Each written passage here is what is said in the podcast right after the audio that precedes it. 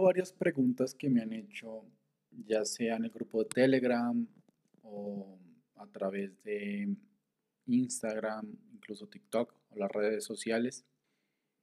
Y siempre es relativo a cómo es el proceso de sanación, qué tiene que tener un proceso de sanación, qué tengo que hacer, qué no tengo que hacer. Este episodio habla mucho de eso. La sanación no es quedarse leyendo libros, no es quedarse haciendo cursos, no es quedarse em, asustado y mirándote qué pasó. La sanación no es quedarse viendo videos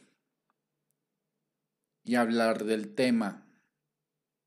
La sanación es creación también.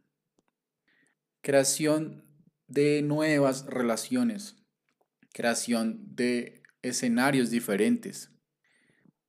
Al tú crear, al permitirte intentarlo otra vez, por ejemplo, si estamos hablando de las relaciones amorosas, no vas a saber si estás en un proceso de sanación o no hasta que no lo intentes, hasta que no te permitas a ti mismo o a ti misma intentarlo nuevamente con alguien más entrar en una nueva relación con otra perspectiva, puede ser siendo un poco más consciente de lo que estás sintiendo, siendo un poco más consciente de lo que estás experimentando en esa relación, siendo más consciente de lo que esperas de esa relación.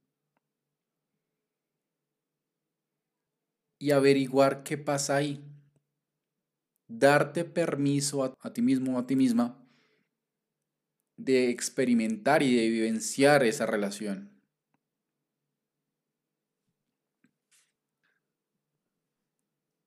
Supongamos que tienes miedo a que te abandonen.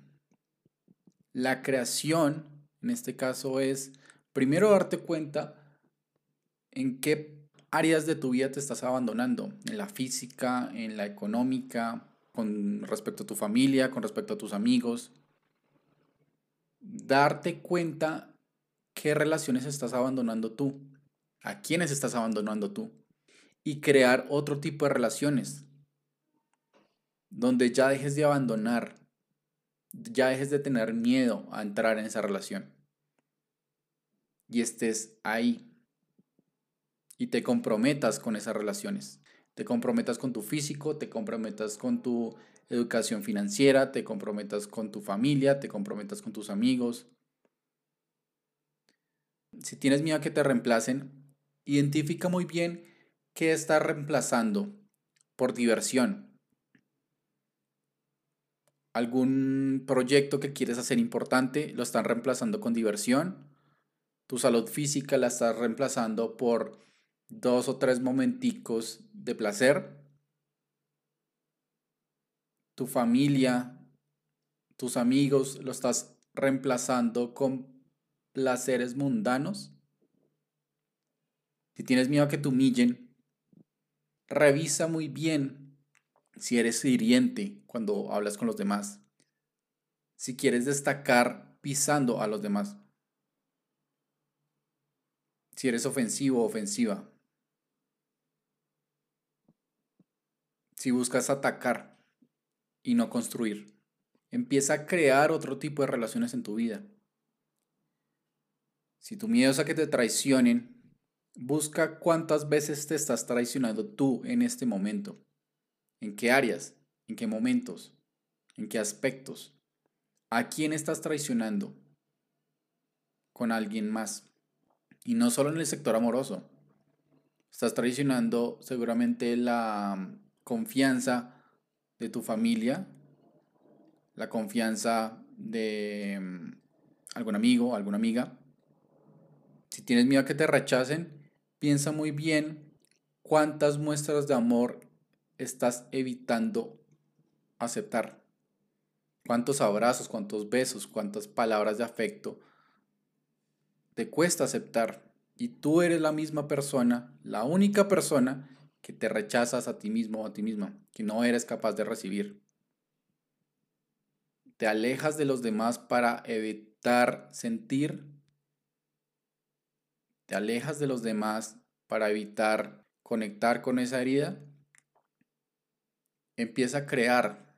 Está muy bien que te apoyes en libros, está muy bien que te apoyes en videos, que te apoyes en sesiones, pero la creación, la responsabilidad de la creación y la oportunidad tan bella de crear relaciones en tu vida solo está en tu poder. No hay nadie más que lo pueda hacer por ti.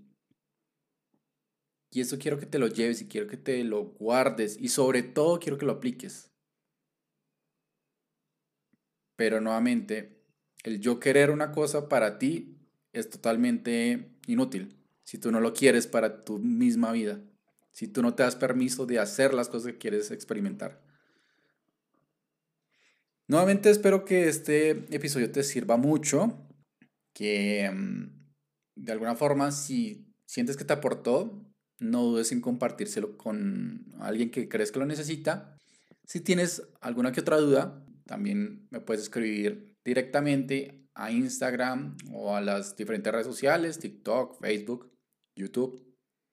Y te recuerdo que puedes también ingresar al grupo de Telegram donde puedes hacer preguntas un poco más específicas y un poco, y un poco más puntuales de lo que estás experimentando. Te deseo un muy buen día y que estés muy, pero muy bien.